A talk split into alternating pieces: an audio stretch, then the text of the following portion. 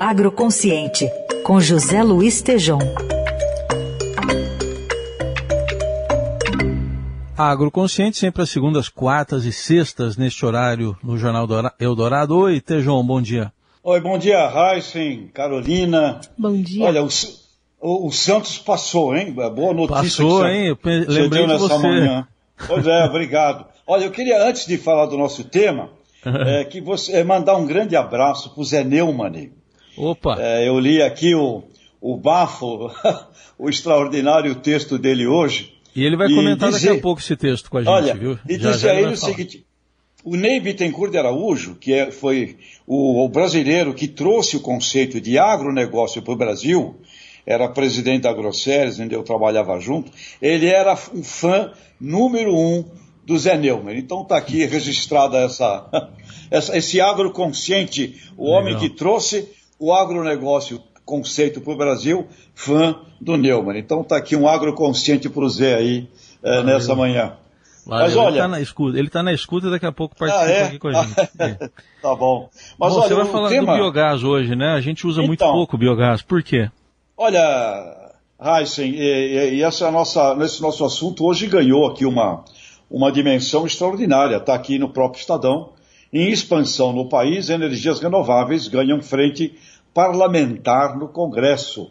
212 deputados estão abrindo lá a frente da energia eh, renovável, eh, com várias matizes lá, eh, políticas de vários partidos. Portanto, uma ótima notícia. Agora, o que é, não está mencionado aqui nesse trabalho, o biogás. E o biogás é fantástico, que qualquer propriedade agrícola pode se transformar numa usina, numa usina de, de eletricidade.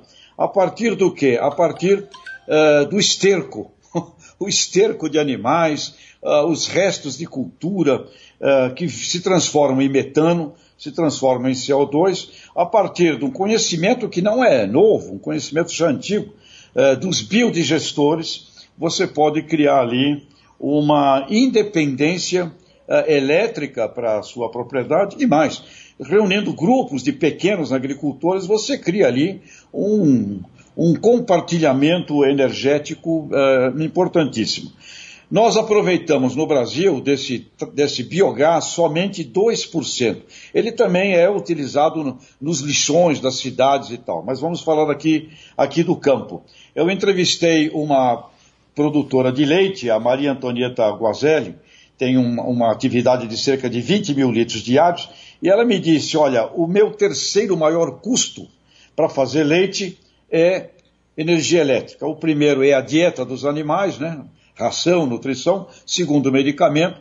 E o terceiro é a energia elétrica. Ela está construindo lá uh, um, um, biodigestor. Hoje você tem, tem tecnologias modernas para isso.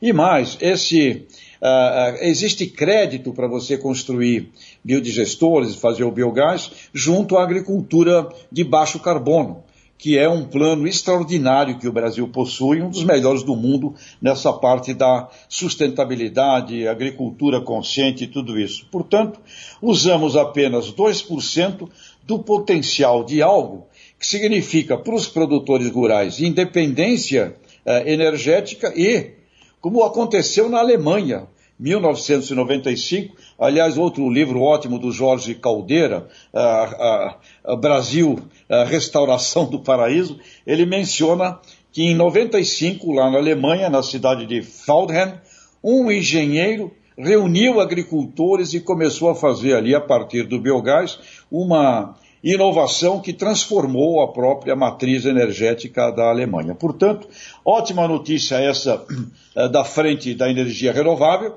uh, no Congresso, muito bom, e precisa incluir nisso o biogás, porque toda propriedade agrícola brasileira é uma potencial usina, e olha, poderemos ver, mais cedo ou mais tarde, um novo produto dos agricultores, vender energia elétrica, assim como na cana, a cogeração já é um fato real. Mas é isso, Heisen, Carolina e nossos ouvintes. Biogás, extraordinária opção, baratíssima, para viabilizar a energia, não só para o mundo rural, mas, por que não, exportar essa energia também para o mundo urbano. Muito bem, tá. Importante reflexão do José Luiz Tejon, que está com a gente na coluna Agroconsciente. Sexta-feira tem mais. Obrigado, Tejon. Até sexta. Grande abraço. Até mais.